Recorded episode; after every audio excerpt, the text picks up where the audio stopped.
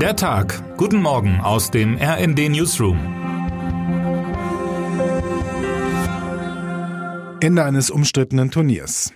Ein Spiel noch, dann ist sie beendet, die wohl umstrittenste Fußball-WM der Geschichte. Im Endspiel zwei große Fußballnationen.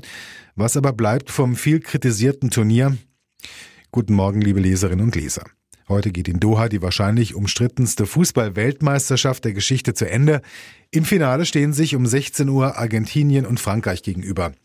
Ein würdiges Endspiel nicht nur aus fußballerischer Sicht, ein sportlich über weite Strecken starkes Turnier, findet ein mit Stars gespicktes Finale. Die größten Stars beider Mannschaften heute Abend, Lionel Messi und Kylian Mbappé, laufen beide für Paris Saint-Germain auf. Sozusagen Katars Außenstation im europäischen Fußball. Tatsächlich ist vieles aufgegangen, was sich die katarischen Veranstalter und ihr großer Fürsprecher Gianni Infantino von der WM versprochen haben, wie meine Kollegen Heiko Ostendorp und Maximilian König resümieren. Das Sportliche überstrahlt zusehends die vielen Schattenseiten des Emirats und, nun reden viele davon, wie freundlich die Gastgeber doch seien. In der Tat produziert das Turnier scheinbar genau die richtige Zahl an emotionalen Geschichten, die ein Medienevent dieser Größe nun mal braucht, um nur zwei Beispiele zu nennen. Da wäre zum einen Lionel Messi nunmehr 35, der ewig Unvollendete, der, von vielen bereits im Vorfeld als größter Fußballer aller Zeiten angesehen, in Katar noch mehrere Level drauflegt. RND-Korrespondent Hendrik Buchheister erzählt die außergewöhnliche Geschichte des Ausnahmespielers und unsere Südamerika-Korrespondent Tobias Kaufer war in Rosario, Messis Heimatort, in dem Messi gefühlt längst zum Heiligen erhoben wurde. Da wäre zum anderen Marokko, erstes afrikanisches Land unter den Top 4 einer Weltmeisterschaft, das Afrikanerinnen und Arabern zugleich eine unverhoffte Identifikationsfigur bot. In Afrika fieberte erstmals der gesamte Kontinent mit einer nordafrikanischen Mannschaft mit, normalerweise endet die Identifikation jeweils auf der Höhe der Sahara. Und den arabischen Staaten gab Marokko bei der Heim-WM die Cinderella-Story, die Katars Elf sportlich nicht liefern konnte, selbst wenn es am Ende nicht mit einem Sieg im kleinen Finale gegen Kroatien klappte. Deutschland hingegen wurde mit diesem dank Klimaanlage und pompösem Begleitprogramm wohl temperierten Turnier nie so recht warm.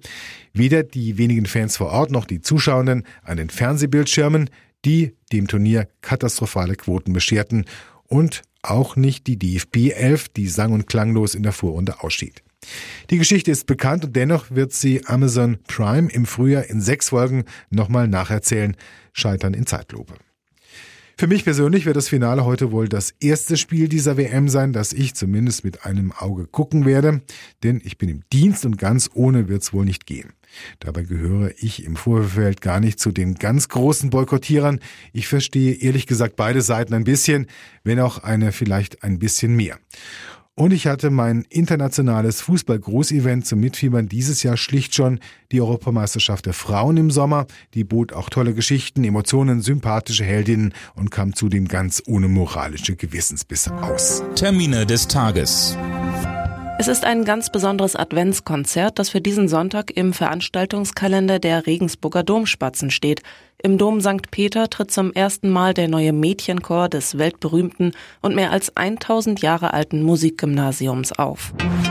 Für das deutsche Biathlon-Team stehen im französischen Le Grand Bornand die letzten Rennen des Kalenderjahres auf dem Programm. Sowohl Herren als auch Damen treten zum Massenstart an. Bei den Skispringern steht in Engelberg der letzte Wettkampf vor der prestigeträchtigen Vier-Schanzentournee an. Wer heute wichtig wird. Zum 76. Mal werden heute Abend um 22.15 Uhr übertragen im ZDF in Baden-Baden die Sportler des Jahres gekürt, im vergangenen Jahr ausgezeichnet Leichtathletin Malaika Mihambo, Tennisass Alexander Zverev und der Bahnradvierer der Frauen. Die Ergebnisse der Wahl dürften durch die zahlreichen Erfolge bei den Olympischen Winterspielen in Peking und den Leichtathletik-Europameisterschaften in München geprägt sein. Damit wünschen wir Ihnen einen guten Tag. Autor Paul Berten am Mikrofon, Anna Löwer und Holger Dilk. Mit rnd.de, der Webseite des Redaktionsnetzwerks Deutschland, halten wir Sie durchgehend auf dem neuesten Stand. Alle Artikel aus diesem Newsletter finden Sie immer auf rnd.de slash der Tag.